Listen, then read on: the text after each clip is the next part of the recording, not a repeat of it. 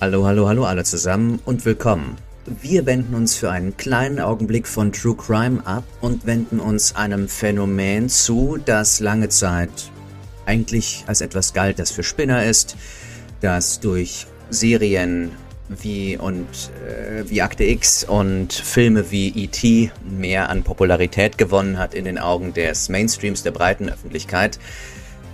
Ein Thema, das heutzutage jedoch dermaßen, ja, wie soll ich sagen, ernst zu nehmen ist, dass Anhörungen vor dem US-Kongress und dem Senat stattfinden. Und wir werden heute eine neue Anhörung vom 19.04. diesen Jahres übersetzen. Das ist also vor knapp mehr als einem Monat passiert.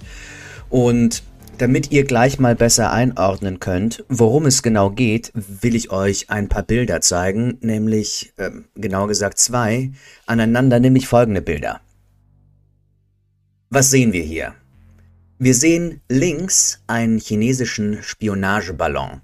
Es gab vor, ich glaube, zwei, drei Monaten war das, eine Welle von Sichtungen über den Vereinigten Staaten von unidentifizierten Flugobjekten oder wie es heutzutage heißt, Unidentified ähm, Anomality Phenomena. Äh, also unidentifizierte, abnorme, anormale Anomalitäten Phänomene, wie ich das jetzt ganz smooth wie Honig übersetzt habe. Ähm, genau, das heißt Unidentified Anomalous Phenomena. Phenomena. So, unidentifizierte anormale Phänomene. Das qualifiziert ja, das bedeutet ja nicht, also das ist ein unidentifiziertes Phänomen linke Hand erstmal gewesen, dann hat man rausgefunden, ah, okay, sind die Chinesen. Rechte Hand, ich zoome mich mal kurz weg, sehen wir eine Boje. Und diese Boje wiederum ist, ich glaube, das war auch ungefähr zur Zeit, wo die chinesischen Ballons gefunden worden sind. Diese Boje wurde an einem japanischen Strand angespült und zuerst haben die Japaner, so wie es ihre Art ist, nun mal gedacht, ja, vielleicht ist das Godzillas Ei. Vielleicht springt daraus ein, ein Kaiju und ähm, es geht los im japanischen Meer. Aber nein, man geht mittlerweile davon aus, dass das eine ebenfalls chinesische Spionageboje ist. Es gibt weiter ähm, Beweise, Bilder von verschiedenen Stationen in der Arktis, verschiedene Forschungsstationen, allerdings auch wahrscheinlich Spionagestationen von verschiedenen Nationen, unter anderem ebenfalls der Chinesen.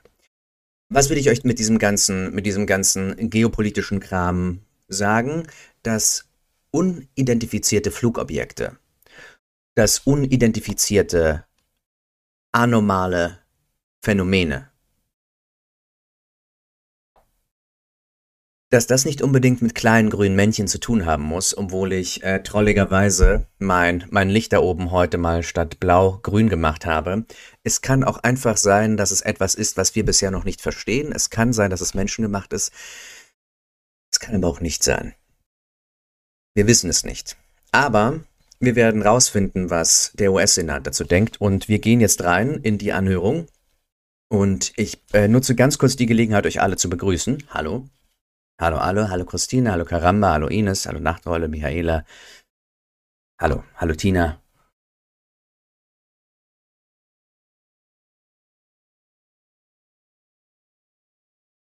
Schön, dass ihr euch alle ähm, hier einfindet. Ich hoffe, ihr hört mich. Sehr gut. Da kommen auch schon die ersten Hallos von euch zurück. Ganz hervorragend, ganz hervorragend. Also, without further ado, gehen wir jetzt rein in die, ähm, in die Übersetzung. Und wie gesagt, das ist eine, das ist eine neue Anhörung. Wir haben schon mal eine übersetzt. Das hier ist eine andere. Die hat, wie gesagt, vor einem Monat stattgefunden.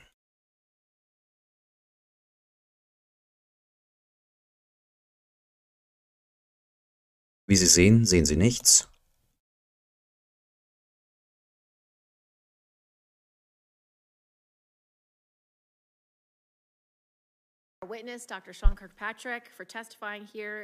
Vielen Dank, dass Sie heute aussagen, Dr. Sean Kirkpatrick, in dieser heutigen Sitzung mit seiner langen und herausragenden Karriere sowohl in der Geheimdienstgemeinschaft als auch im Verteidigungsministerium. Dr. Kirkpatrick ist der Direktor des Alderman Anom Anomaly Resolution Office, ARO. Der Kongress hat dieses Büro per Gesetz eingerichtet und dem sehr ernsten Problem der unidentifizierten anormalen Phänomene oder UAP auf den Grund zu gehen. Und kurz kontrolliere ich den Sound, ob die Soundlevels stimmen. Ja, das scheint, das scheint annähernd zu passen. Machen wir mal weiter. Also es gibt ein umfangreiches, komplexes Engagement der Bürger und sehr große wissenschaftliche und technische Hürden. Und obwohl wir Fortschritte gemacht haben, sind diese Phänomene nach wie vor mit einem Stigma behaftet. Dr. Kirkpatrick schätzen wir mit seiner Bereitschaft, sich mit dem Thema zu befassen. Wir freuen uns auf seine Öffnungsrede als auch eine Präsentation von Arrow.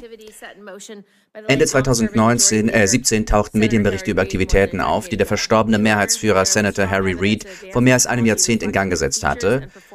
Wir fuhren, dass es starke Hinweise auf fortschrittliche Technologie gab, die sich in den Merkmalen und Eigenschaften vieler Objekte, die von unseren hochqualifizierten Mitgliedern beobachtet worden sind, die wiederum mit erstklassiger militärischer Ausrüstung arbeiten. Wir erfuhren, dass in den letzten acht Jahren sowohl an der Ost- als auch an der Westküste häufig unbekannte Objekte im kontrollierten Luftraum gesichtet worden sind und überhaupt auf dem gesamten Festland der Vereinigten Staaten, in Test- und Übungsgebieten und auf Schießplätzen. Wir wissen nicht, woher sie kommen, wer sie hergestellt hat. Wie der ehemalige, ich muss kurz auf ähm, Catch-up, wie der ehemalige äh, stellvertretende Verteidigungsminister David Norquist feststellte, würde es einen Aufschrei in der Regierung und den Medien geben, wenn eines dieser Objekte die Aufschrift Made in China trüge. Man würde nichts unversucht lassen, um herauszufinden, womit wir es zu tun haben. Wir können den jüngsten Vorfall mit dem unidentifizierten PRC, also Republic of China, Höhenballon als Beispiel nehmen und wegen des UFO-Stigmas war die Reaktion unverantwortlich, schwach und langsam. Der Kongress hat die ARROW eingerichtet. Wir haben das Büro mit beträchtlichen Anfangsmitteln ausgestattet, doch trotz unserer Bemühungen wurden im Haushalt des Präsidenten für die Jahre 23 und 24 nur so viele Mittel beantragt, dass die Betriebskosten gedeckt sind. Es gibt fast keine Mittel für kritische Forschung und Entwicklung, die für eine ernsthafte Untersuchung erforderlich sind. Es bedurfte eines Schreibens von Senator Rubio, mir und 14 anderen Senatoren an Minister Austin, um dem Amt vorübergehende Erleichterungen für das laufende Haushaltsjahr zu verschaffen. In dieser Anhörung möchte ich eine Reihe spezifischer Fragen untersuchen.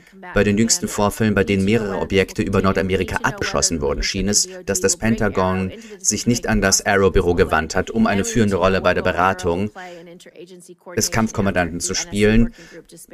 Wir müssen wissen, ob dies weiterhin der Fall sein wird. Wir müssen wissen, ob die Führung des Verteidigungsministeriums die ARROW sichtbar in den Entscheidungsprozess einbeziehen wird. Ich muss kurz äh, wieder catching up. Wir müssen wissen, ob die Führung genau einbeziehen. Wir müssen wissen, welche Rolle die ARROW bei der ressortübergreifenden Koordinierung nach der Auflösung der NSC-Arbeitsgruppe spielen wird und im National Defense and Intelligence Authorization Act für das Haushaltsjahr 2023 hat der Kongress eine direkte Berichtskette vom ARO-Direktor zum stellvertretenden Verteidigungsminister eingerichtet. Die Rolle des Office for the Undersecretary of Defense beschränkt sich auf administrative Unterstützung. Wir müssen wissen, wie diese Anweisung umgesetzt wird. UAP werden häufig beobachtet, wenn sie mit extrem hoher oder sehr niedriger Geschwindigkeit fliegen und es gibt sie in verschiedenen Größen und Formen. Während der jüngsten Abschussaktionen über Nordamerika hat das Department of Defense angekündigt, dass die Filter der Radarsysteme so eingestellt wurden, dass sie zum ersten Mal die Erkennung und Verfolgung verschiedener Objektgruppen äh, erlauben. Während das Öffnen der Blende den Echtzeitanalyseprozess überlasten kann, können wir nicht weiterhin die Augen vor Überwachungsdaten schließen, die für die Erkennung und Verfolgung von UAP entscheidend sind. Wir müssen wissen, ob Dr. Kirkpatrick die notwendige Kontrolle über die Sensorfilter und die Speicherung und den Zugang zu den Rohdaten der Überwachung erlangen konnte, um UAP-Anomalien zu finden. Schließlich besteht eine der Aufgaben, die der Kongress der Arrow gestellt hat, darin, Zeugen von UAP-Ereignissen oder Teilnehmern an Regierungsaktivitäten im Zusammenhang mit UAPs eine offene Tür zu bieten, damit sie sicher vortreten und ihr Wissen offenlegen können, ohne Angst vor Vergeltungsmaßnahmen wegen möglicher Verstöße gegen zuvor unterzeichnete Geheimhaltungsvereinbarungen fürchten zu müssen, äh, ohne Angst davor. Der Kongress hat die ARO beauftragt, ein öffentlich einsehbares und zugängliches Verfahren für die sichere Offenlegung einzurichten. Wir wissen zwar, dass ARO bereits eine beträchtliche Anzahl von Befragungen durchgeführt hat, viele davon auf Veranlassung des Kongresses, aber wir müssen einen öffentlichen Prozess einrichten und wir müssen wissen, wo diese Bemühungen stehen. Damit übergebe ich das Wort an Senatorin Ernst für ihre Eröffnungserklärung. Vielen Dank, Frau Vorsitzende. Danke, Dr. Kirkpatrick, für Ihre heutige Aussage. Ich werde mich möglichst kurz fassen, damit wir möglichst viel Zeit für Ihr Briefing haben. Der jüngste Abschuss des chinesischen Überwachungsballons und dreier anderer Objekte unterstreicht die Notwendigkeit, den Bereich zu kennen. Gegner wie China und Russland arbeiten daran, die Interessen der Vereinigten Staaten, einschließlich unseres Heimatlandes, zu gefährden. Deshalb ist Ihre Aussage so wichtig und ich freue mich darauf, über die Fortschritte bei der Einrichtung Ihres Büros informiert zu werden. Wie die Mitglieder wissen, hat sich Ihr Büro von der Marine gegleiteten Unidentified Aerial Phenomena Task Force zu Arrow weiterentwickelt. Dr. Kirkpatrick, Ihr umfassender Hintergrund in Wissenschaft und Technologie, Forschung und Entwicklung sowie Raumfahrt macht Sie zu einem gut geeigneten Gesprächspartner für diese neuen Herausforderungen. Meine Priorität ist, dass wir das gesamte Spektrum der Bedrohungen verstehen, die von unseren Gegnern in allen Bereichen ausgehen. Das ist das, was die gemeinsamen Streitkräfte brauchen, um darauf vorbereitet zu sein bei der Verteidigung unserer Nation. Dieser Ausschuss muss über chinesische oder russische Hochtechnologieprogramme zur Ausnutzung unserer Schwachstellen Bescheid wissen und er muss wissen, ob Ihr Büro zusammen mit dem IC potenzielle chinesische oder russische Fähigkeiten zur Überwachung oder zum Angriff auf uns aufgedeckt hat. Und schließlich müssen wir eine effiziente, behördenübergreifende Koordinierung sicherstellen. Mehrere Elemente des Verteidigungsministeriums und des IC sind an dieser Aufgabe beteiligt. Um einen Mehrwert zu schaffen, dürfen sich die Bemühungen der ARO nicht mit anderen überschneiden. Ich danke Ihnen nochmals. Wir freuen uns auf Ihre Aussage. Dr. Kirkpatrick, Sie können Ihre Aussage machen. Nur ganz kurz äh, zur, vollkommen, zur ähm, vollkommenen Transparenz. Ich kann natürlich das so schnell, diese vorbereiteten Reden, nicht übersetzen. Ich habe, so wie diese Leute gerade vorbereitete Statements abgelesen haben, natürlich die Übersetzung vorbereitet, damit ich das so flüssig wie möglich mit euch machen kann. Vielen Dank für die Likes. Ähm, aber natürlich wird ein Teil kommen, den ich live übersetzen werde, nämlich dieser Mann, Dr. Kirkpatrick, nachdem er uns gleich eine Präsentation zeigt, wird Fragen beantworten. Und die Fragen werde ich in der Tat live äh, übersetzen. Ich brauche eine kurze Sekunde äh, für die Regie. Ich bin gleich wieder da.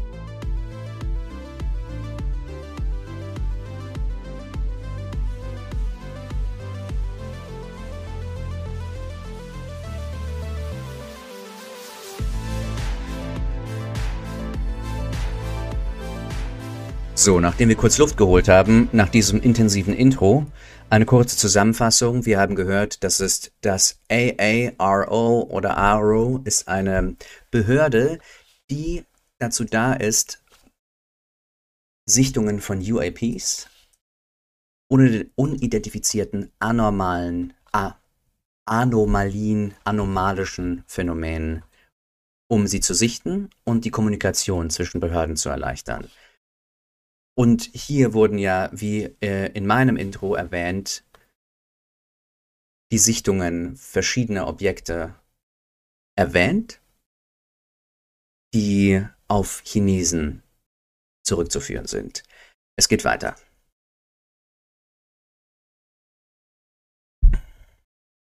Uh, Vielen Dank, Frau Vorsitzende Gillibrand, ranghohes Mitglied Ernst und verehrte Mitglieder des Unterausschusses. Es ist ein Privileg, heute hier zu sein, um über die Bemühungen des Verteidigungsministeriums zur Behandlung unidentifizierter anormaler Phänomene zu sprechen. Zunächst möchte ich den Kongress für seine umfassende und fortgesetzte Partnerschaft danken, während das Ministerium daran arbeitet, UAP besser zu verstehen und darauf zu reagieren, um technische und geheimdienstliche Überraschungen zu minimieren. Nicht identifizierte Objekte in jedem Bereich stellen ein potenzielles Risiko für die Sicherheit dar, insbesondere für militärisches Personal und militärische Fähigkeiten. Der Kongress und das Verteidigungsministerium sind sich einig, dass UAP nicht ungeprüft oder unbehandelt bleiben dürfen. Ich muss kurz äh, aufschließen. Wir sind dankbar für das anhaltende Engagement des Kongresses in dieser Frage, das dem Verteidigungsministerium den Weg zur Einrichtung des All-Domain Anomaly Resolution Office, ARROW, im Juli letzten Jahres geebnet hat. Obwohl ARROW ein noch junges Büro ist, unterstreicht das Rampenlicht auf UAP in den letzten Monaten die Bedeutung und die Notwendigkeit, das UAP als eine Angelegenheit der nationalen Sicherheit ernst zu nehmen. Alle Führungskräfte, mit denen ich das Vergnügen hatte, zusammenzuarbeiten, ob DOD, IC, DOE, zivil, wissenschaftlich oder industriell, betrachten den Kongress als einen entscheidenden Partner in diesem Bemühen. Die Arrow hat in den letzten neun Monaten seit ihrer Gründung viel erreicht.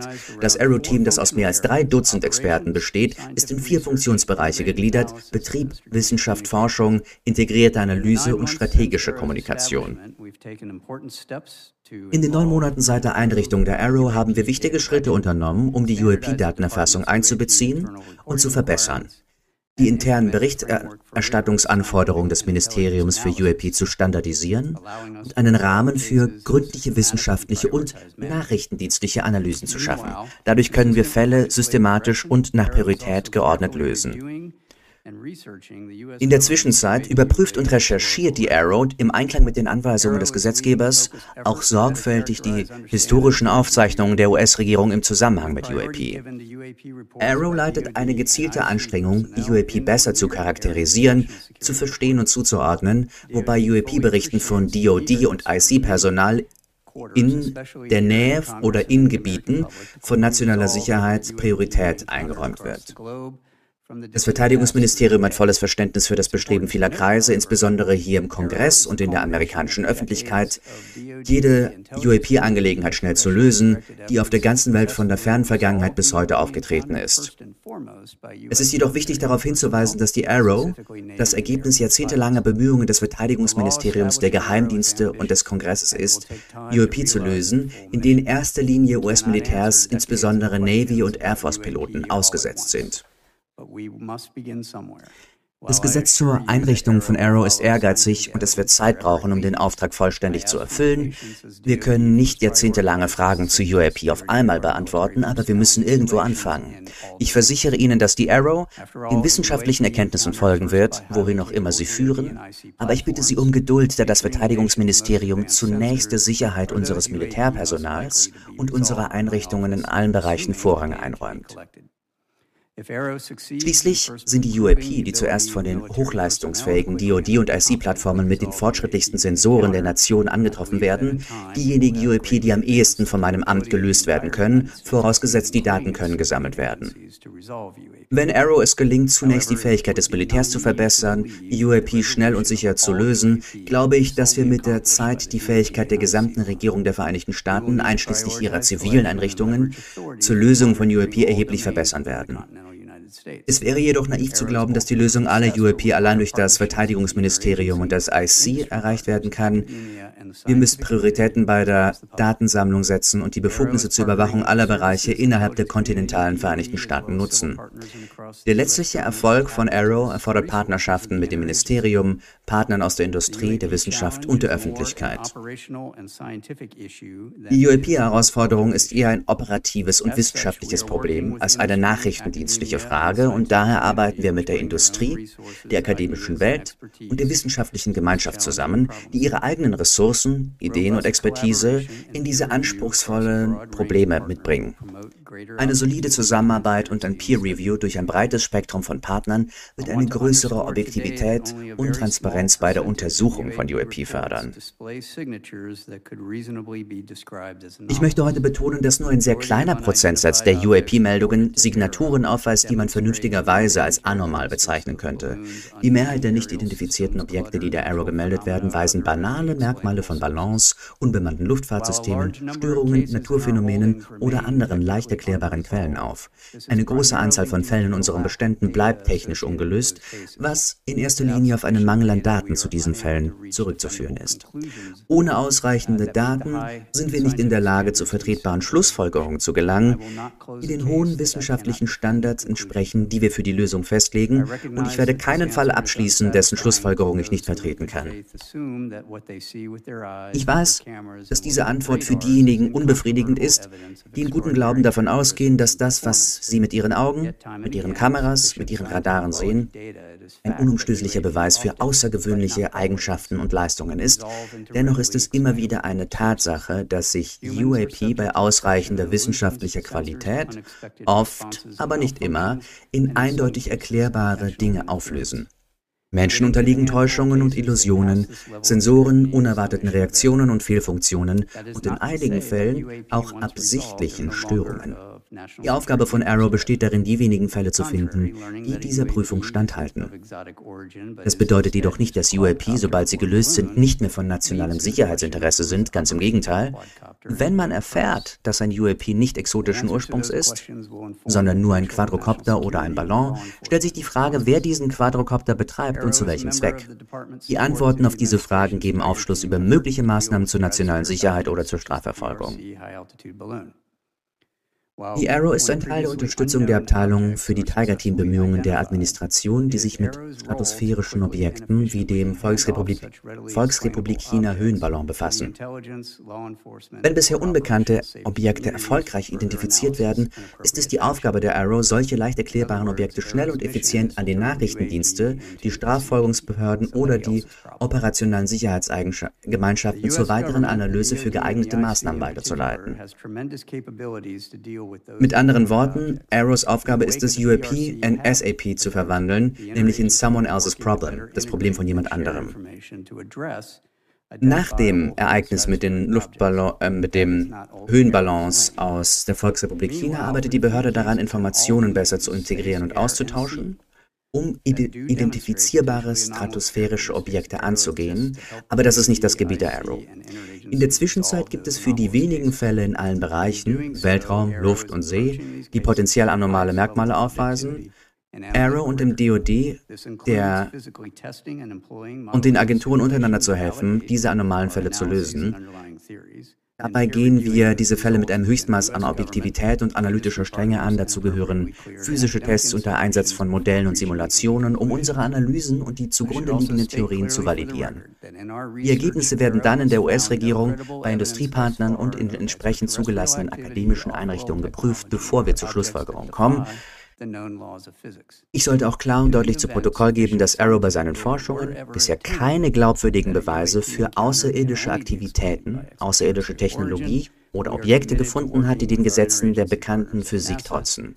Sollten ausreichende wissenschaftliche Daten vorliegen, die belegen, dass ein UAP nur durch außerirdischen Ursprung erklärt werden kann, werden wir mit unseren Partnern bei der NASA zusammenarbeiten, um die Führung der US-Regierung in angemessener Weise über unsere Erkenntnisse zu informieren.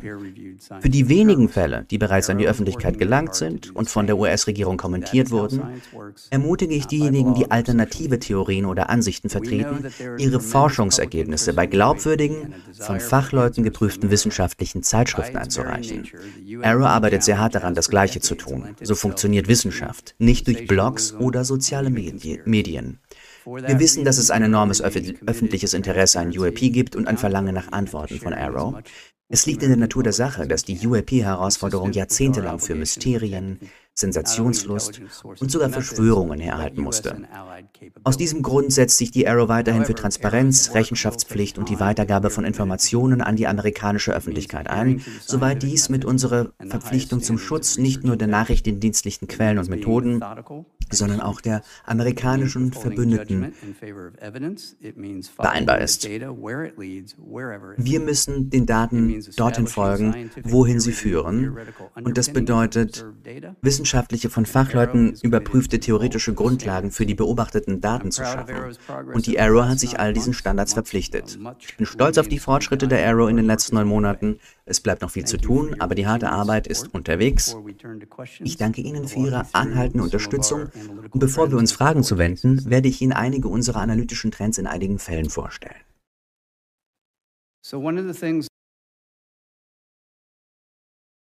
Also kurze Pause, um das zu verdauen.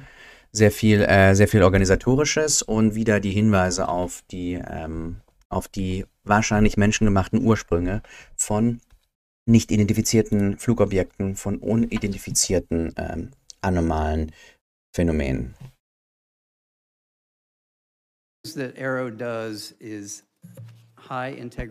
Was Arrow macht, ist eine hochintegrierte Analyse.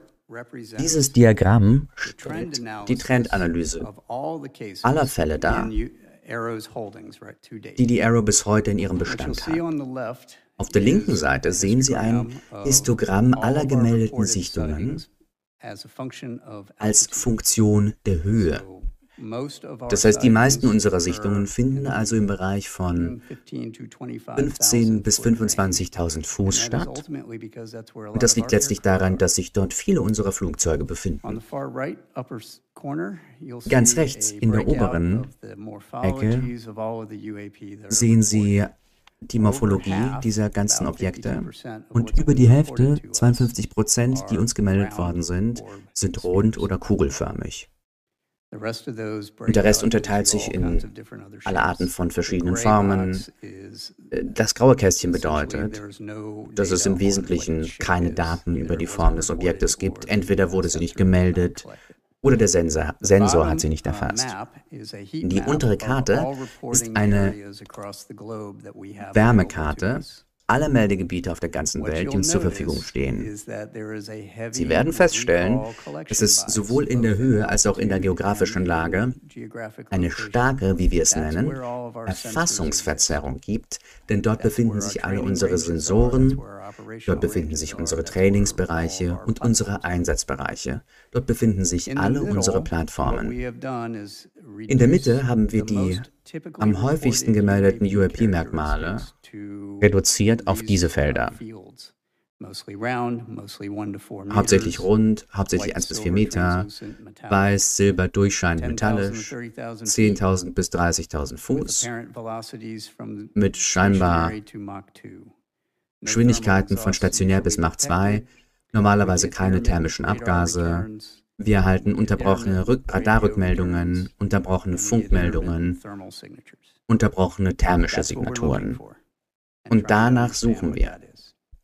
Bei unserem Versuch zu verstehen, was das ist. Nächstes. Uh,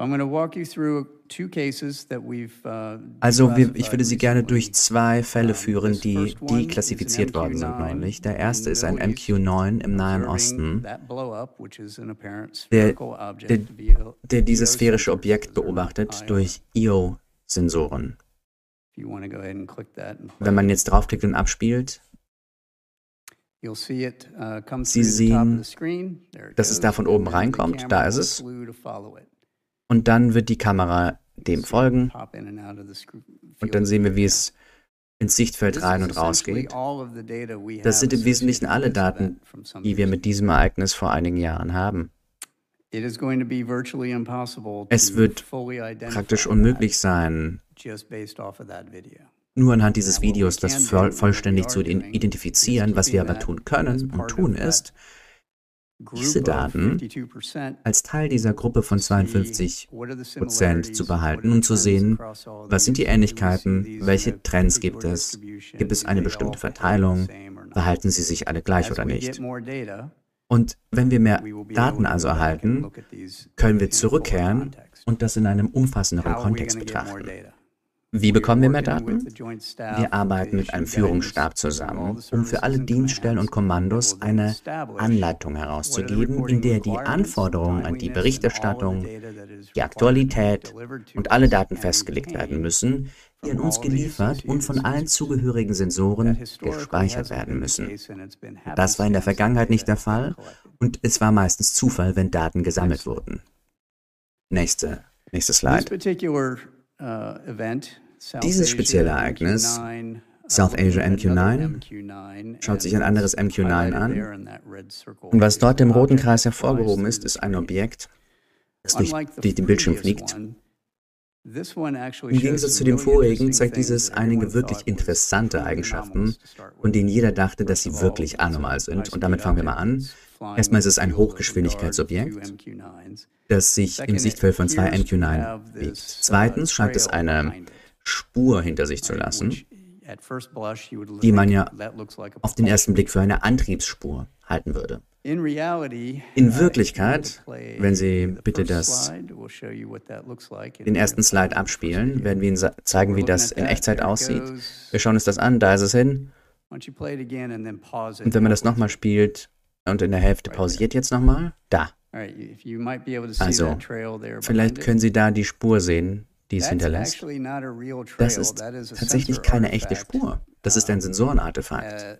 Uh, Jeder dieser kleinen Klecks ist eigentlich eine Repräsentation des Objektes, während es sich bewegt. Und später im Video wenn die Kamera dieser schwenkt, dann folgt diese Spur der Richtung der Kamera und nicht der Richtung des Objekts. Wir haben das hier Bild für Bild auseinandergenommen und konnten nachweisen, dass es sich im uh, Wesentlichen um eine Ausleseüberlappung des Bildes handelt. Es ist ein Schattenbild und nicht echt. Und wenn Sie jetzt das Bild bis zum Ende verfolgen, löst es sich in den Klecks oben rechts auf. Und wenn Sie die Augen zusammenkneifen, sieht es aus wie ein Flugzeug, denn tatsächlich war es ein Flugzeug.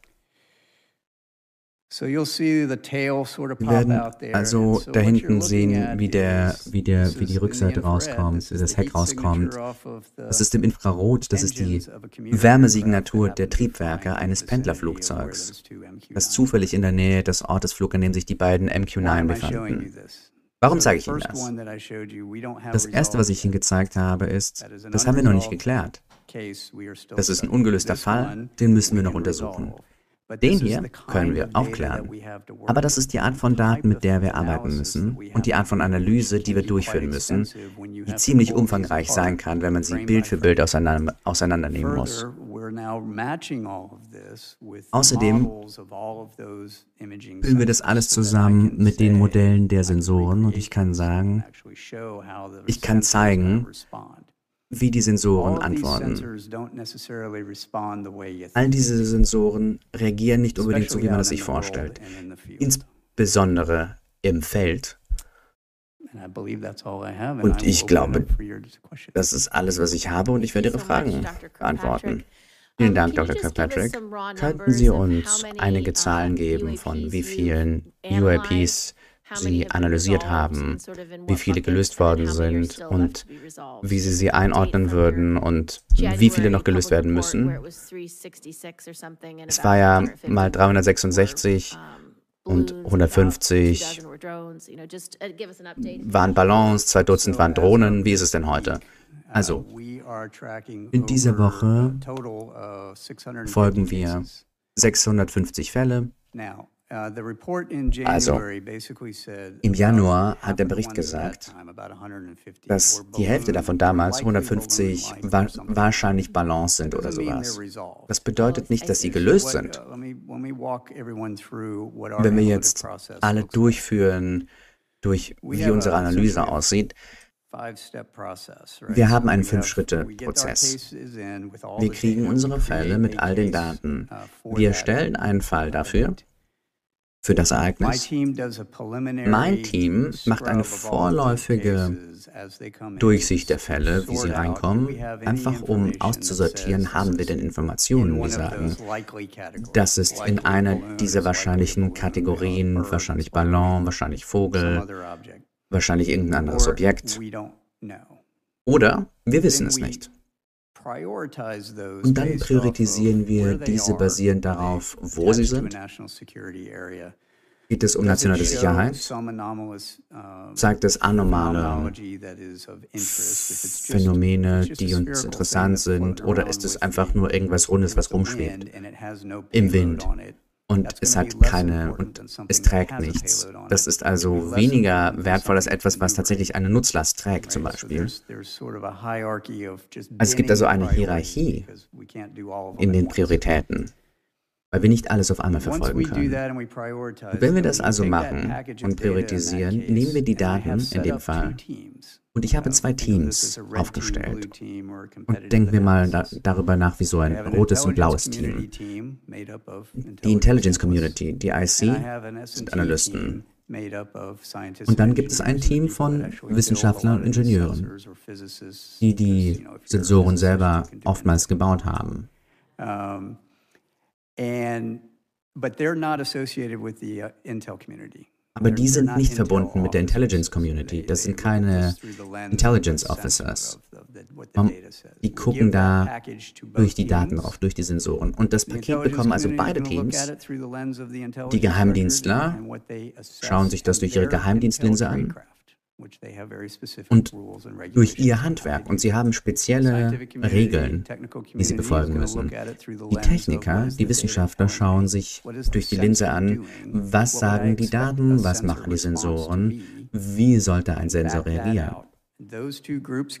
Und diese beiden Gruppen geben uns ihre jeweiligen Antworten und wir entscheiden dann. Wenn sie übereinstimmen, dann mache ich den Fall wahrscheinlicher zu, wenn sie übereinstimmen, was es ist. Wenn sie nicht übereinstimmen, dann müssen wir da tiefer gehen, schauen uns die Unterschiede an und wir entscheiden, warum sagen sie das eine und sie das andere. Und dann sprechen wir eine Empfehlung aus, was den Fall angeht. Und dann geht diese Empfehlung an ein Senior Technical Advisory Group außerhalb von all diesen Leuten, uh, hauptsächlich Leute aus dem technischen Bereich und Analysten und Operators, uh, die nicht uh, mehr unter den Geheimdiensten sind. Und die machen ein Peer Review davon, was die Empfehlung ist. Und das kommt dann zu mir zurück. Ich schaue das durch und mache dann eine Bestimmung in die eine oder andere Richtung und das geht dann wiederum raus als Bestimmung in dem Fall. Und sobald wir das Freigegebene, sobald wir Dinge freigeben können, veröffentlichen wir sie. Und davor ist es aber mit den, liegt es aber bei den Geheimdaten, damit die, Geheimnisse sehen können, was es ist. Und das ist, kurz gesagt, uh, der Prozess.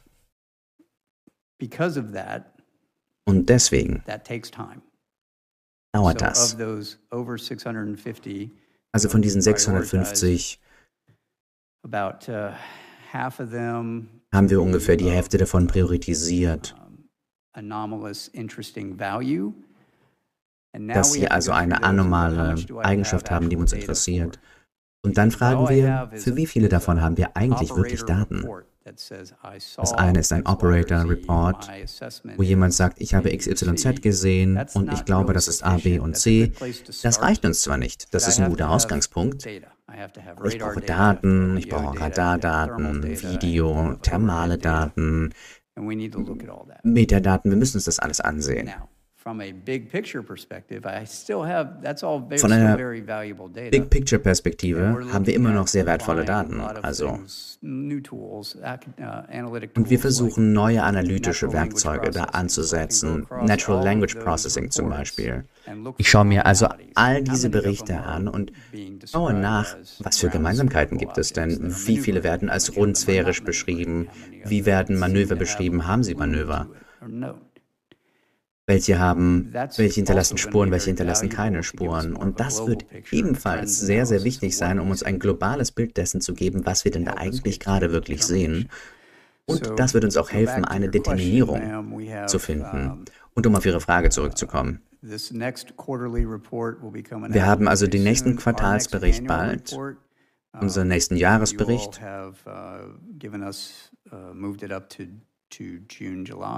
Ich glaube, Sie haben das alles auf Juni, Juli verlegt, dass das ungefähr in dem Zeitraum gemacht werden sollte.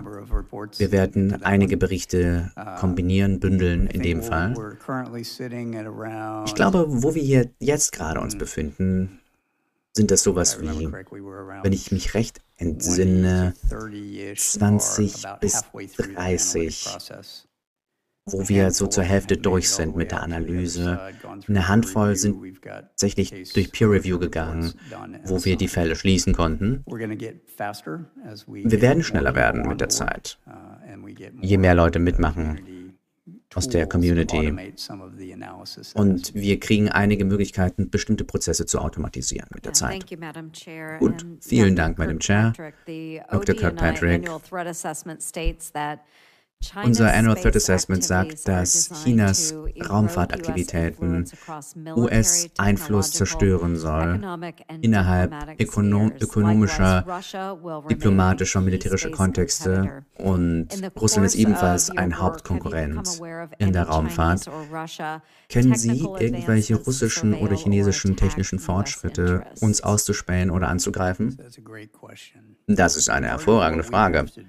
Ein Teil dessen, was wir tun müssen, ist vor allem, wo es Signaturen gibt von erhöhten technischen Fähigkeiten, ist festzustellen, ob es einen ausländischen, ein ausländisches Zentrum gibt. Es ist sehr schwer, wenn das, was wir beobachten, keine russische oder chinesische Flagge auf der Seite hat.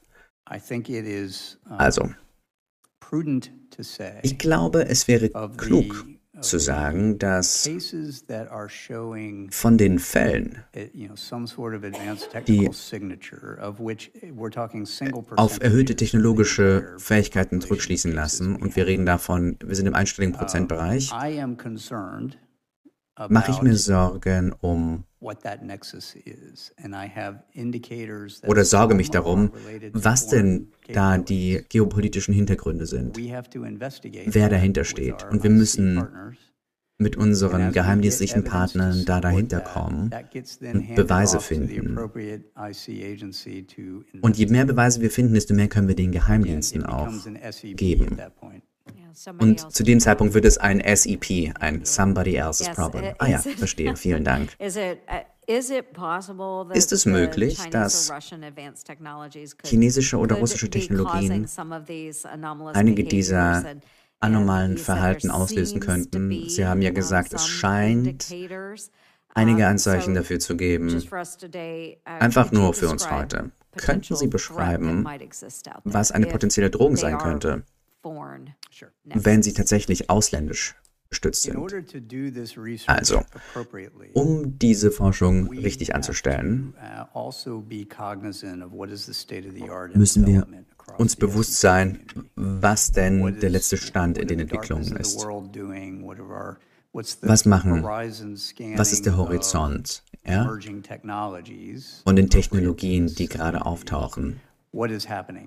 Was passiert denn da draußen eigentlich gerade? Woran wird geforscht? Und wenn jemand diese Fähigkeiten beschleunigen könnte, wie würde sich das zeigen? Wie würde das aussehen? Und passen diese Signaturen zu dem, was wir gesehen haben? Es gibt also einige Fähigkeiten, die jetzt im Entstehen sind, wo wir bei zu vielen Gelegenheiten sagen könnten, dass Russland und China, vor allem China natürlich, gleich so gut oder besser sind als wir. in manchen Bereichen. Früher, vorher war ich ja Intelligence. Officer im Verteidigungsministerium. und, mein, und unsere Aufgabe war zu gucken, wie sieht das Ganze denn aus? Und meine letzten Jahre waren natürlich in Space Command, wo ich mich mit Raumfahrt befasst habe. Der Gegner ist nicht in Wartehaltung. Sie schreiten fort, und zwar schnell. Wenn ich einen alten Hut aufsetzen müsste, die vermeiden weniger Risiken als wir, was technischen Fortschritt angeht, als wir. Ja, die sind willens, Dinge zu probieren und zu gucken, wo es hingeht. Gibt es Fähigkeiten, die benutzt werden könnten gegen uns? Auf jeden Fall. Habe ich Beweise, dass sie das machen in diesen Fällen? In diesen Fällen? Nein, aber ich habe einige besorgniserregende Hinweise darauf. Danke. Das ist, warum es so wichtig ist, dass Sie mit der Intelligence Community arbeiten, mit den Geheimdiensten, weil Sie die Wissenschaft haben, die den Hintergrund, was Daten angeht, haben und weil Sie wissen, was verschiedene Quellen bedeuten und was das bedeutet dafür, woran Gegner arbeiten. Danke Ihnen. Danke sehr. Danke, Madam Chair. Uh, Vielen Dank. Das ist eine sehr wichtige Anhörung. Ich möchte Ihnen danken, Dr. Kirkpatrick, für Ihren Dienst an Ihrem Land. Ich war selber Analyst, Intelligence Analyst. Ich danke Ihnen für Ihren Flowchart und Ihre Analyse und die Trendsanalyse war hervorragend, wie uns das helfen wird. Sie haben über, über die Large Language Models gesprochen, künstliche Intelligenz. Das wird uns auch auf der Jagd wirklich helfen in der vorhersagenden Analyse. Aber ich würde mich gerne fokussieren auf Nevada. Ich würde gerne über, den, über die Auswirkungen von UAPs auf, auf ähm, die Luftfahrt eingehen. Mir geht es um die Sicherheit der militärischen Piloten in Nevada. Mitglieder, Mitglieder der Armee aus der gesamten Welt trainieren in Nevada, aber das Vorhandensein von UAPs über militärischen Gebieten der USA ist kein neues Phänomen und die Navy hat anerkannt, dass zwischen 2004 und 2021 elf Fastkollisionen sich ereignet haben, die eine Aktion von Piloten erfordert haben. Und darum soll es ein Protokoll geben von der Navy, dass, dass Navy-Piloten berichten können von ihren gefährlichen Begegnungen. Können Sie eine Aussage treffen, wie wir die Sicherheit gewährleisten von unseren, von unseren Piloten bei Begegnungen? Und wie geht es mit Spacecom und Norcom vor sich? Was, was ist die Echtzeitantwort?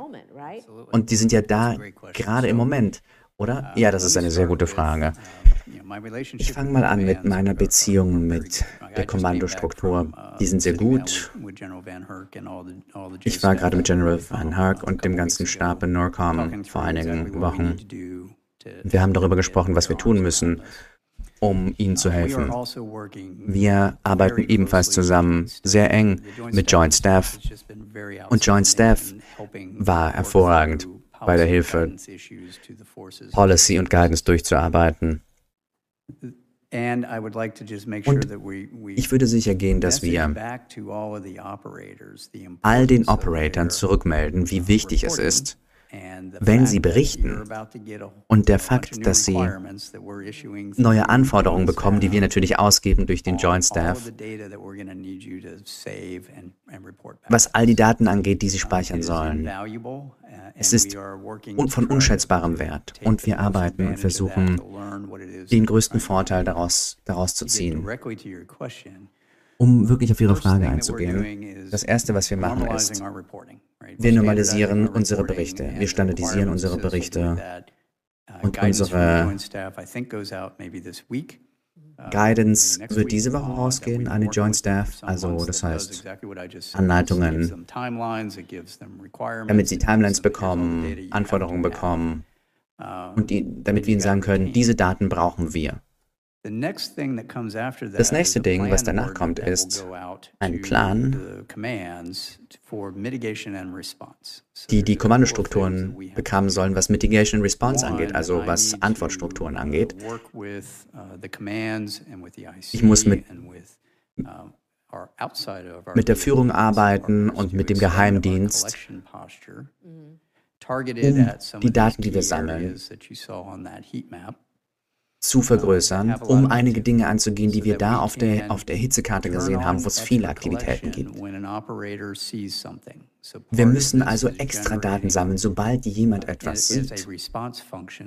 Als, wir brauchen also so eine Art Antwortfunktion, für einen Operator, wenn er etwas sieht, dass er also den Operations Floor anrufen kann und dass sie dann die zusätzlichen Daten sammeln können. Und wie sollen diese Daten aussehen? Wie sammle ich diese Daten, sodass ich mehr Daten bekomme? Was ist das für ein Ding? Kann ich Sie kurz bitte fragen, haben Sie die Autorität, um, um das zu tun innerhalb der, der, der Autoritäten und des Militärs, weil es kann ja vielleicht etwas sein, was, was Schwierigkeiten bereitet. Ich weiß, meine Zeit ist abgelaufen, aber vielleicht könnten Sie uns was erzählen, was das angeht. Haben Sie da Brauchen Sie dann noch mehr Befugnisse?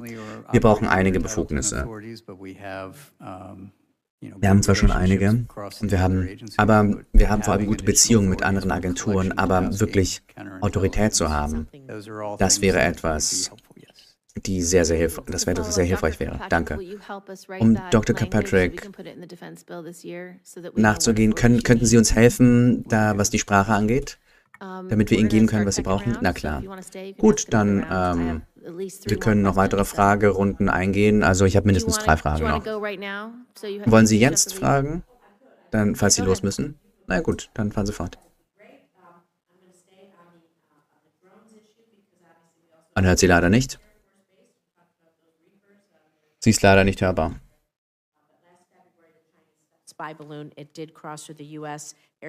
Spionageballon hat tatsächlich amerikanischen Luftraum verletzt, wurde durch eine F-22 abgeschossen.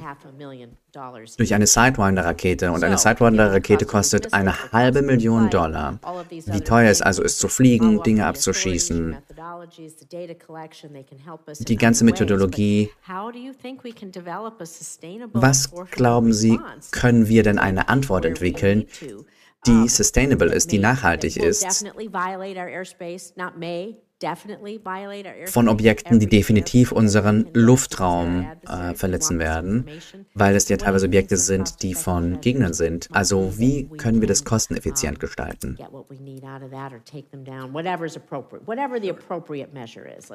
Um das zu erwirken, was auch immer angebracht ist. Also das ist natürlich eingeflochten in den Plan mit dem Joint Staff. Was brauchen die Kommandostrukturen? Um den Phänomen zu begegnen? Was sind die Antwortfunktionen? Ist es, ist es Navy, je nachdem, was für ein Bereich es ist? Und was für Befugnisse brauchen die? Eine der Herausforderungen, die wir gesehen haben, ist, wenn es Potenzstreitigkeiten gibt zwischen den quasi Op Operators Besitzern der jeweiligen Gebiete. Wir müssen da quasi ein Hierarchien schaffen. Es gibt nämlich Möglichkeiten, nicht kinetisch zu antworten auf etwas, ob man elektronisch eben antwortet oder mit Laser. Und dafür brauchen Sie also die Daten. Und Sie brauchen die Daten, um, um ja genau, wir brauchen das, um, um Empfehlungen aussprechen zu können. Das könnte funktionieren. Das haben wir in der Vergangenheit gesehen, das funktioniert gut. Vielen Dank, danke, Ma'am. War sehr zu schätzen. Danke. Ich wollte noch ein bisschen über Logistik sprechen, wie das läuft bei Ihnen, ob Sie andere ähm, Rückmeldekanäle brauchen.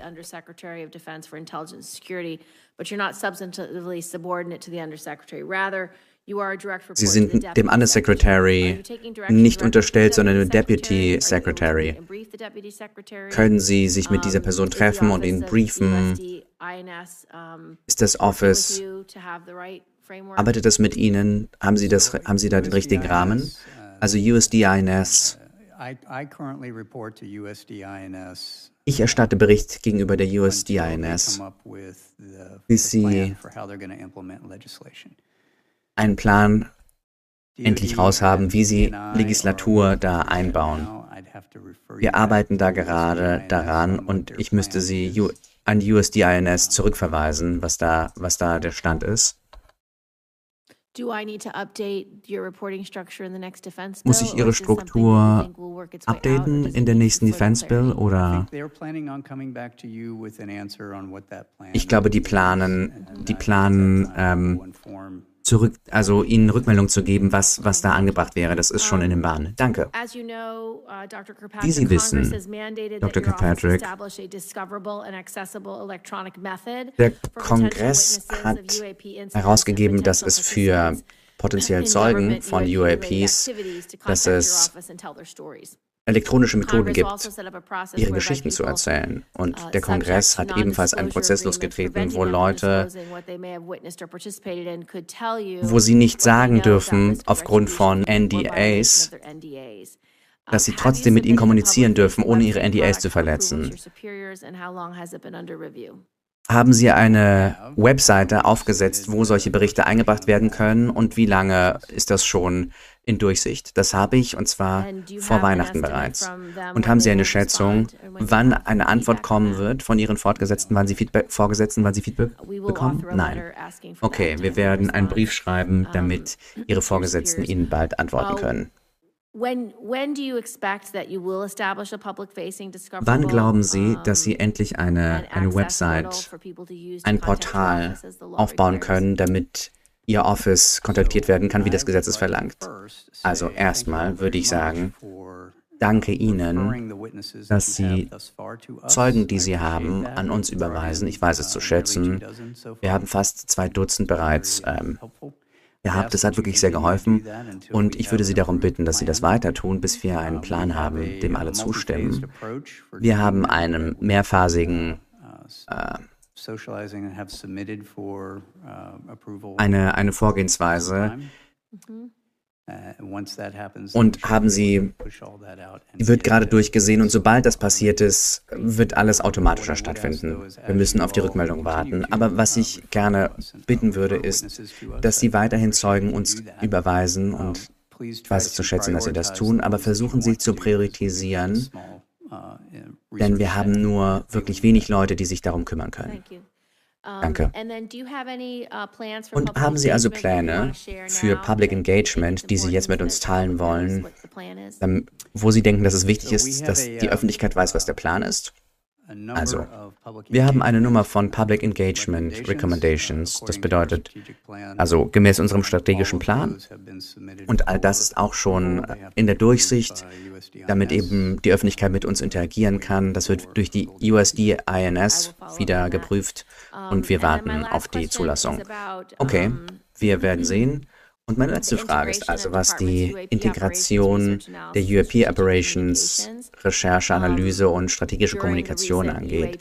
Während der neulichen Vorkommnisse über Nordamerika schien es, dass Sie diese Rolle nicht einnehmen durften. Stimmen Sie zu, dass die öffentliche Wahrnehmung ist, dass Sie und Ihr Office keine große Rolle gespielt haben in der Wahrnehmung dieser Objekte über Nordamerika? Können Sie uns sagen, was passiert da hinter den Szenen? Und gibt es ein Bewusstsein darüber, dass in der Zukunft anders gehandelt werden sollte? Und haben Sie da, ähm, sollten, wir, sollten wir das anvisieren? Also als die Objekte zuerst gefunden worden sind, wurde ich durch Joint Staff Leadership kontaktiert und ich sollte spät nachts reinkommen, um einige Ereignisse durchzusehen, die sich da entwickelt haben und Ihnen eine, eine Einschätzung zu geben, basierend auf dem, was wir zu dem Zeitpunkt wussten. Das habe ich getan. Ich habe mit dem Director of Joint Staff zusammengearbeitet in dieser Nacht und einige Tage noch danach. Und was sind die Arten von Dingen, die wir verfolgen, was unidentifizierte Objekte angeht? Und welche Datenbanken benutzen wir für bekannte Objekte, die wir verfolgen? Darüber hinaus würde ich sagen, dass die Antwort, ich müsste sie auf das Weiße Haus zurückverweisen, dafür, wie die Antwort war. Wir haben keine Rolle gespielt, was die Antwort angeht, außer dem anfänglichen ähm, Ratschlag und dem, was wir sehen und wie wir es sehen. Also ja. Danke. Danke, Madam Chair. Also Dr. Kirkpatrick, ich weiß, dass Ihr Office wirklich viel Aufmerksamkeit in der letzten Zeit bekommen hat. Und natürlich jede neue Agentur will sich mehr Größe und mehr Geld sichern. Und wir wollen natürlich sicher gehen, dass sie ihre Ziele erreichen können. Was wir aber ebenfalls erreichen wollen, ist, dass wir nichts duplizieren oder replizieren an Funktionen, das es bereits gibt und dass wir keine Redundanz schaffen innerhalb des Verteidigungsministeriums und zwischen den Agenturen. Das bedeutet, welche Schritte unternehmen Sie denn eigentlich gerade, dass Ihr Office im Speziellen und Ihre Funktion dass sie einzigartig sind und sich unterscheidet von den anderen Agenturen, die vielleicht in diesen Fällen involviert sind? Das ist eine großartige Frage. Also, was ich jetzt gerne machen würde, ist meine, also das ist meine, meine Mission und mein Ziel und meine Vision hier, ja? Das heißt, die Vision ist, so irgendwann in der Zukunft sollte Arrow sich überflüssig machen. Wenn ich erfolgreich bin in dem, was ich tue, sollten wir alles normalisieren. Innerhalb der Prozesse, die es bereits gibt, Funktionen, Agenturen und Organisationen, und das ein Teil von ihrer Mission machen, ihrer Rolle. Und jetzt die Nische, in der wir uns befinden, ist, wir gehen den unbekannten Dingen nach. Und ich glaube, Sie haben es sehr früh artikuliert, das ist eine Jagdmission dafür, danach, was tut jemand in unserem Hinterhof, von dem wir keine Ahnung haben? Ja, das machen wir gerade. Aber zu irgendeinem Zeitpunkt sollten wir das ja normalisieren können. Und darum ist es so wichtig, die Arbeit, die wir mit dem Joint Staff machen, dass wir das normalisieren in dem, was das Verteidigungsministerium macht. Wir bringen unsere Partner von zwischen den Agenturen rein. Also NASA hat ein, ein, eine Liaison für uns, eine, einen Kontakt, FBI, Service Liaison.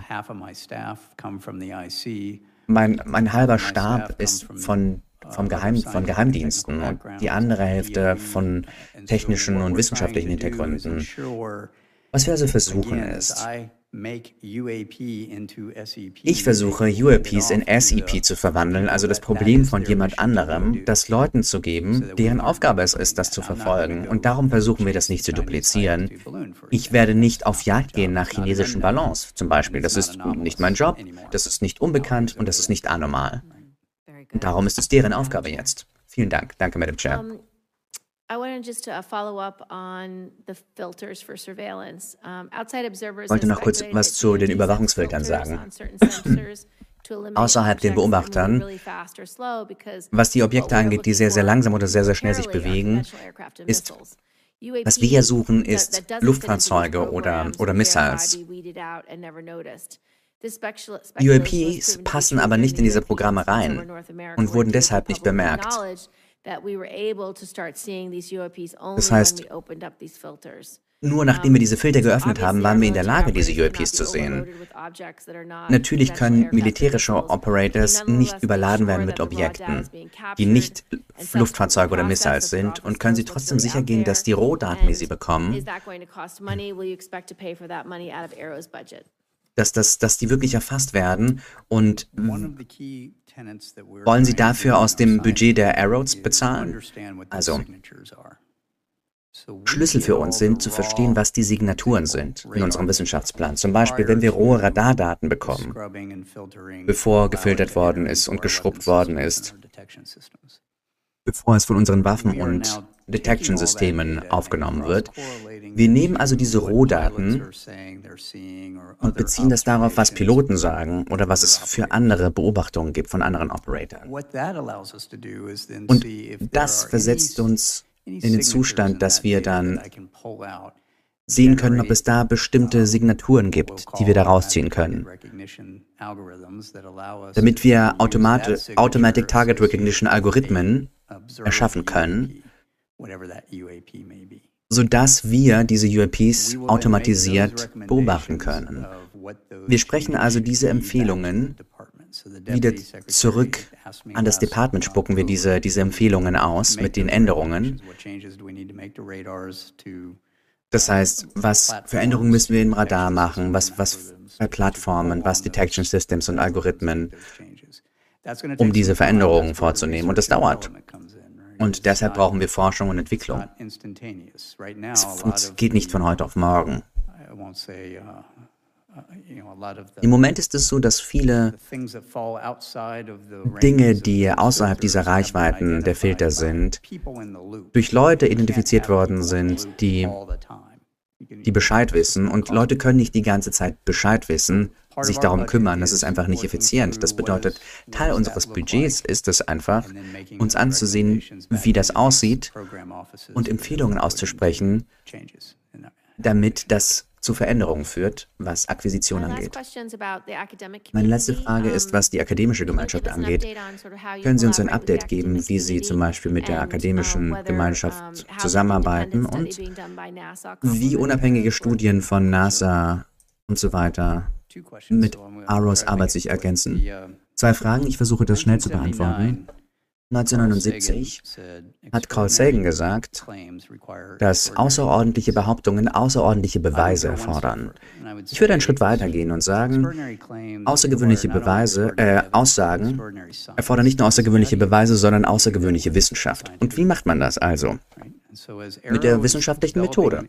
Arrow entwickelt, implementiert seinen wissenschaftlichen Plan und muss das basierend auf, soliden, auf einem soliden Fundament tun, basierend auf der wissenschaftlichen Theorie, was Hypothesen angeht, was denn Hypothe UAPs sein könnten. Und diese, diese Reichweite von all diesen Hypothesen kann zum Beispiel Technologie von Gegnern sein auf der einen Seite, bekannte Objekte und Phänomene in der Mitte und rüber hin zu den extremen Theorien von Außerirdischen. Und all das ist physikbasiert auf den Signaturen, die das Ganze hat, ob es jetzt äh, die akademische Gemeinschaft ist, Hyperschallwaffen oder Technologien, gegnerische Technologien, Durchbruchtechnologien oder bekannte Objekte, die wir einfach quasi messen müssen. Und die Idee ist also, dass diese gesamte Spannweite dass sie mit peer-reviewed wissenschaftlicher Basis ausgestattet wird. Die akademische Gemeinschaft spielt eine sehr, sehr große Rolle auf einem Ende des Spektrums, die Geheimdienste auf dem anderen Ende. Und gemessen wird also in der Mitte des Spektrums. Und sobald ich also diese Signaturen habe, sobald ich sie identifiziert und äh, in validierten peer-reviewed Dokumenten, dann habe ich etwas, auf das ich zeigen kann mit diesen Daten. Und diese ganzen Daten werden also auf eine dieser Signaturen passen. Und dann kann ich sagen, nun ja, es ist also das und nicht das. Und das hilft uns, da durchzukommen. Wo NASA jetzt ins Spiel kommt ist, und die Studie, die sie machen, ist, übrigens die Studie unterstütze ich, wir schauen uns die nicht geheim gehaltenen Datenquellen an, die vielleicht genutzt werden könnten, um unsere tatsächlich geheim gehaltenen Quellen zu stützen, um zu verstehen, ob es da irgendeine Signatur gibt, an die wir uns klammern können so ein bisschen ähnlich wie zivile Radare. Zum Beispiel, es gibt viele Satelliten für Klimaforschung, die sich die, die Erde ansehen. Wirklich viele. Wie viele davon haben wertvolle Daten, die wertvoll sein könnten, diese Objekte zu sehen. Und die Herausforderung ist also, dass diese Plattformen nicht unbedingt die Auflösung haben, die man bräuchte. Ja, wenn man sich jetzt erinnert an den Slide, das ich vorher gezeigt habe, die Größe des Objekts, das wir uns angesehen haben, ist typischerweise ein bis vier Meter. Das heißt, die Auflösung von vielen diesen Klimawissenschafts-zivilen Satelliten ist viel größer als das. Das bedeutet, man hätte wirklich große Schwierigkeiten, etwas, was kleiner als ein Pixel ist, zu sehen auf den Bildern dieser Daten. Das bedeutet nicht, dass, nicht, dass alles nicht nützlich wäre. Wir müssen wirklich uns die Daten ansehen und uns Sachen rausziehen, aber das macht die NASA gerade, darauf sind sie fokussiert. Was gibt es noch für Quellen, die benutzt werden könnten? Und zusätzlich gibt es noch Open Source und Crowdsourcing-Daten. Wir haben ähm, öffentlich-private Partnerschaften, wie Sie ja wissen. Wir haben darüber in der Vergangenheit gesprochen. Gibt es zum Beispiel eine Möglichkeit, auf eine smarte Art zusätzliche Daten crowdzusourcen, um einige meiner geheim gehaltenen Quellen zu verbessern? Und wie könnte das aussehen? Und wie würden wir es tun, dass wir nicht überwältigt werden von jedem, der ein Bild machen will von irgendwas? Like to tell the committee before we close? Gibt es noch etwas, was Sie sagen wollen, bevor wir, bevor wir die Sitzung beenden? Vielen Dank, dass wir herkommen dürfen und ein bisschen Einsicht teilen können, was Arrow so macht und was wir machen. Ich hoffe, wir werden in der Zukunft viel mehr teilen können. Wir haben viel Arbeit vor uns. Also wenn Sie nicht von mir hören, nicht mehr von mir hören, ist, weil wir einfach viel zu tun haben. Vielen Dank, Dr. Kirkpatrick. Vielen Dank für die Anhörung. Danke.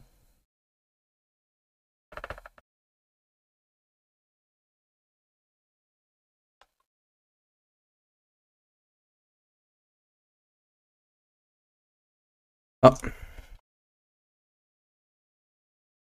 Das Spannende ist jetzt aber, dass, dass es einen, einen ähm, es gibt noch einen Teil, der sozusagen von, wo es tatsächlich noch Mitglieder in der, ähm, im Publikum gibt, die Dinge gefragt haben. Ähm, die wurden aber nicht öffentlich übersetzt.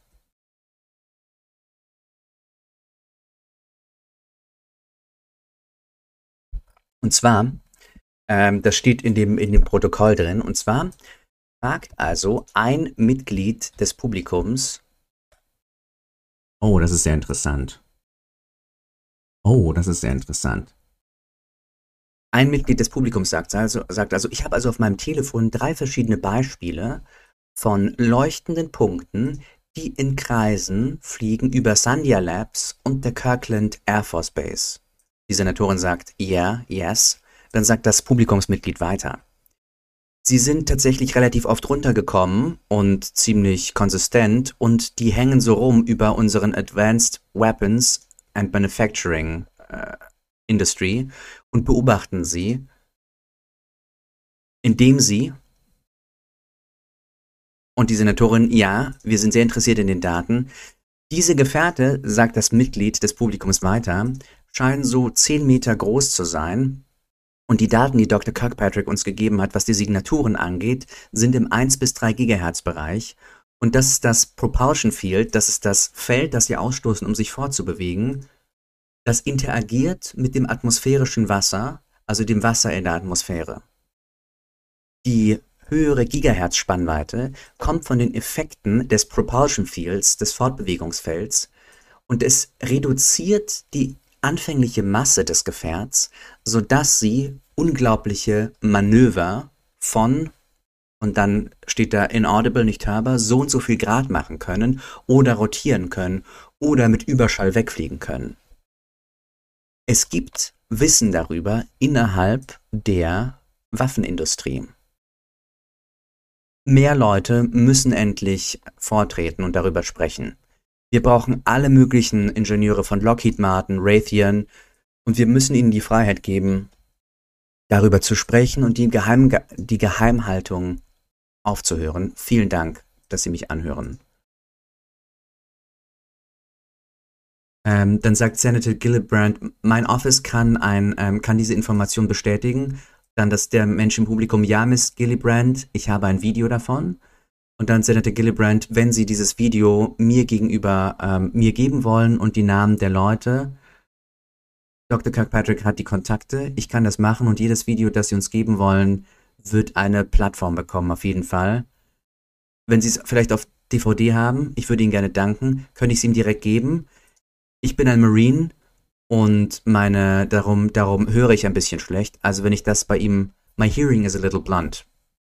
Das heißt es, wenn ich das bei Ihnen lassen könnte. Und vielleicht, wenn jemand das Dr. Kirkpatrick geben könnte. Ja, sagt die Senatorin. Und dann sagt das Mitglied des Publikums, das ist der ganze Punkt. Ich lasse das einfach auf den Tisch, ja? Ja, ja, ich nehme das mit. Vielen Dank, vielen Dank, dass Sie sich das ansehen. Haben Sie eine Karte? Wir haben, ähm, wir haben, ähm, wir müssen unsere Business Cards, unsere Business Karten geben. Ah ja. Das ist spannend das ist die Interaktion, die nachdem, sozusagen, nachdem die Kameras ausgegangen sind, ist das, ähm, ist das, was passiert ist. Und der Anfang der Unterhaltung ist also, Mr. Kirkpatrick sagt, thank you, die Kamera geht aus und dann geht sofort diese Unterhaltung los und der Anfang der Unterhaltung ist, Entschuldigung, ich bin 600 Meilen gefahren, um hierher zu kommen. Ich habe ein Buch gegenüber David Spurgel gezeigt, der mit diesem Herrn hier zu tun hat, aber ich habe keine fliegenden Untertassen.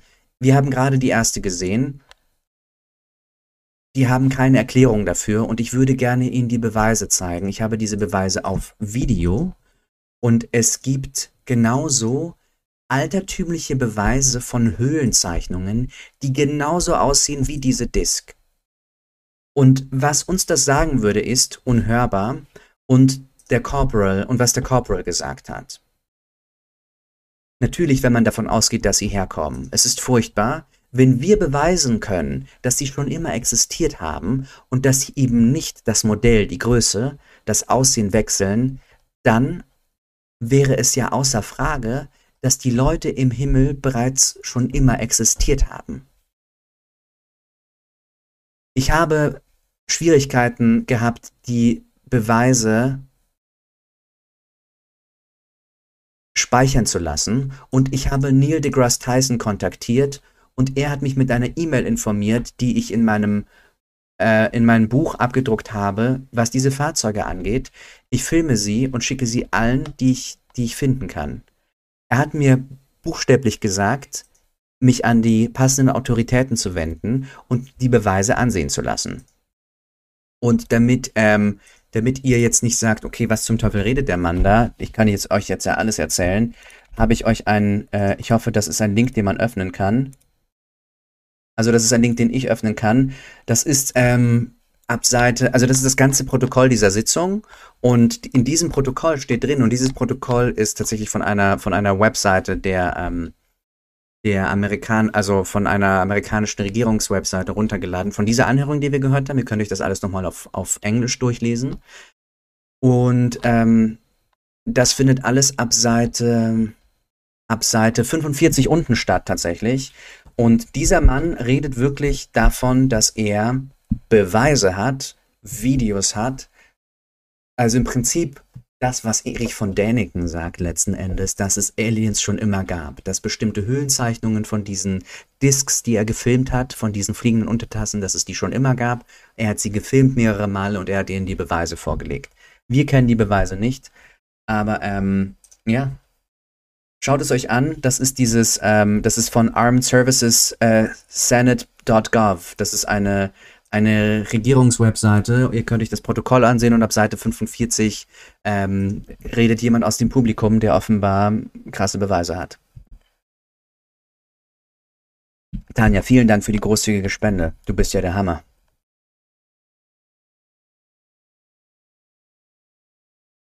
Äh, Britta, ja, der ist mutig. Der wurde ja auch nicht mal aufgezeichnet. Das ist schon, das ist sehr, sehr mutig. Normalerweise werden die am Reden gehindert.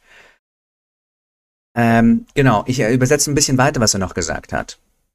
Also Neil deGrasse Tyson, äh, ein, ein Wissenschaftler, habe ihm also gesagt, das an die richtigen Autoritäten weiterzugeben, also an die Behörden, und damit die Beweise durchgesehen werden. Ich bin den ganzen Weg von Ohio hierher gefahren, Mr. Kirkpatrick. Und dann sind, sagt die Senatorin Gillibrand, Dr. Kirkpatrick ist die Person, die perfekte Person, der sie ihre Beweise geben, Entschuldigung, geben können. Publikumsmitglied, ja, ich weiß es zu schätzen, Senator Gillibrand. Und schließlich werden wir also eine Website haben, wo Sie das eintragen können, ohne dass Sie 600 Meilen fahren müssen. Heute, wo Sie schon mal hier sind, bitte geben Sie Dr. Kirkpatrick Ihre Beweise und wenn Sie Kopien haben, werden wir Ihre Kopien annehmen der, der Mensch aus dem Publikum, ich habe Aufnahmen, ich bin in Albuquerque, New Mexico aufgewachsen. Ein weiteres Mitglied sagt, ich auch. Er spricht weiter. Ich habe auf meinem Telefon drei verschiedene Beispiele von leuchtenden Punkten, die in Kreisen fliegen. Genau, und das ist, was ich gerade eben schon übersetzt habe. Ähm, ja, zieht euch das unbedingt rein. Es ist, es ist äh, super spannend und ich finde, was ich so interessant finde, ist, wir, wir haben jetzt also eigentlich etwas, wo früher Leute dafür bekloppt genannt worden sind. Wir haben ähm, Anhörungen, die aufgenommen worden sind, Sachen, die protokolliert worden sind von Menschen, die Aufnahmen haben. Wir haben selber Aufnahmen gesehen. Ähm, und es ist eine sehr, sehr spannende Zeit, um ähm, sich mit dem Thema UFOs zu beschäftigen und wirklich wir, was wir jetzt hier machen, ist ja keine, wir übersetzen jetzt ja nicht irgendeine, ähm, keine Ahnung, irgendeine Bumsbude, auf gut Deutsch gesagt. Das ist der US-Senat. Das ist zu Protokoll gegeben, im Internet verfügbar, über amerikanische Regierungswebseiten. Äh, massiv spannend. Massiv spannend. Interessanterweise ist das ja gar keine, gar keine Frage des Glaubens, wie ich gerade im Chat lese. Ähm, nämlich, nämlich, ähm, Jasmin Rävner schreibt, äh, glaubt einer daran? Und die Frage ist ja, ähm, glaubt woran? Also es ist ja keine Frage des Glaubens, dass es UAPs gibt. Die Frage ist, sind UAPs also menschengemacht oder sind UAPs nicht menschengemacht? Das ist die Frage. Und ja, so ja.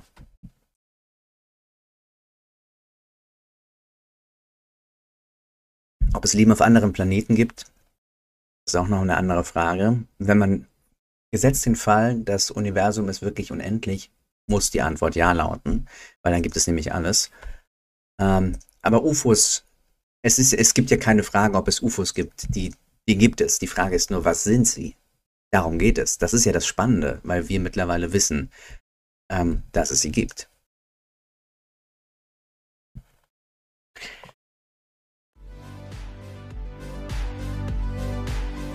Das, liebe Freunde, war ein kleiner Ausflug in die Welt der UAPs.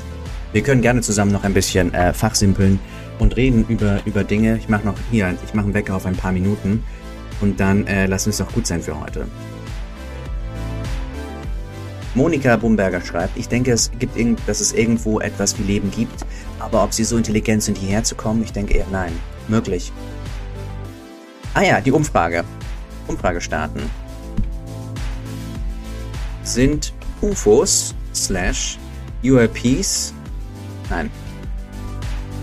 UFOs, UAPs sind, sind und jetzt gibt es drei Optionen.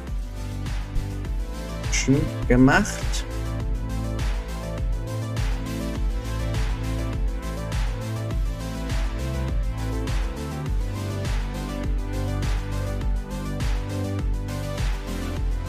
Ähm,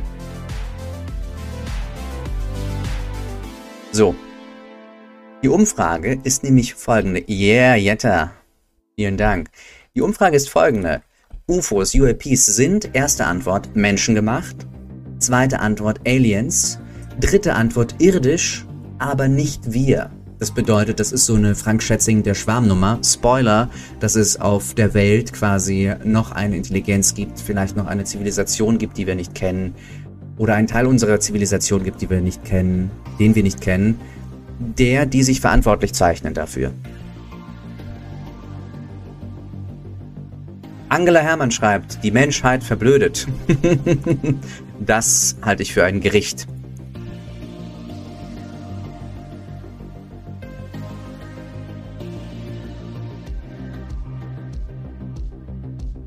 Tatsächlich Angela, die Menschheit, ähm, rein dem Intelligenzquotient wird die Menschheit immer klüger. Ähm, ich empfehle sehr, sehr stark für alle Leute, die Kulturpessimisten sind, sich ähm, Rationality Now, äh, nee, Quatsch, Enlightenment Now von äh, Steven Pinker durchzulesen. Und es ist sehr, sehr, ähm, ja, sehr, sehr spannend. Tote durch Kriege gehen zurück, durch Gewaltverbrechen gehen zurück, Weltarmut geht zurück, Welthunger geht zurück. Alles in der Tendenz natürlich ähm, und Ausnahmen bestätigen die Regel, aber ähm, und der IQ geht hoch, die Lebenserwartung geht hoch. So, ähm, schön zurückhalten mit dem Pessimismus. Die Welt ist nämlich tatsächlich besser, als wir denken.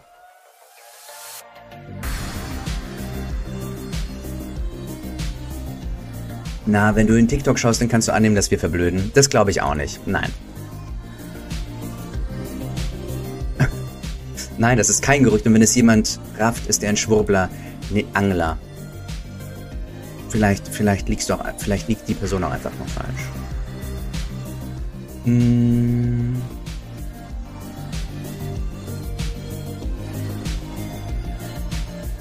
Genau, also wie gesagt, ich empfehle allen, die sehr pessimistisch sind, sich, ähm, sich Steven Pinker durchzulesen, Enlightenment Now. Ähm, weiß gar nicht, wie der deutsche Titel ist. Googelt das tatsächlich wird die Welt richtig viel besser. Also ich würde ungern in einem anderen Jahrhundert, Jahrzehnt leben als jetzt. Ganz ehrlich, wirklich. Und all das, was wir heute haben an, an Angst oder an schlechten Berichten, das liegt daran, dass mittlerweile über diese Dinge berichtet wird. Und es wird erst über Dinge berichtet, wenn sie aufhören, Norm zu sein. And that's uh, the truth. So yeah. Genau. Das ist nämlich etwas, was vollkommen stimmt. Jasmin Revner schreibt, durch soziale Medien bekommt man nur viel mit, was früher nicht war. Ganz genau, das ist es. Früher wussten wir nicht, was der Nachbar denkt. Früher wussten wir nicht, was für interessante Ansichten Menschen haben über Dinge, die man selber ganz klar zu wissen glaubt. Oder wussten nicht, dass sich unsere Ansichten für andere exotisch ausmalen. Das liegt, das ist eine, ähm, das, das nennt man Verfügbarkeitsbias. Das bedeutet, je mehr man von etwas hört, desto mehr überschätzt man, wie häufig das tatsächlich vorkommt.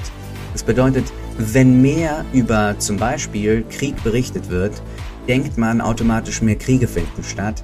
Dabei ist eigentlich alles, was passiert ist, dass man denkt, dass mehr Kriege stattfinden.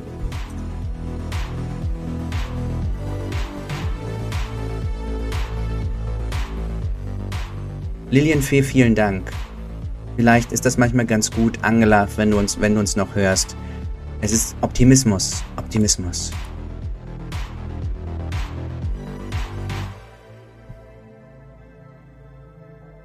Also. Meine Uhr hat gebimmelt. Die Umfrage ist beendet. Und die Umfrageergebnisse sind wie folgt. UFOs, UAPs sind menschengemacht, sagen 47%. Aliens haben UFOs, UAPs gemacht, sind 35%. Irdisch, aber nicht wir, 17%. Das heißt, die meisten Leute denken tatsächlich, ähm, das sind wir.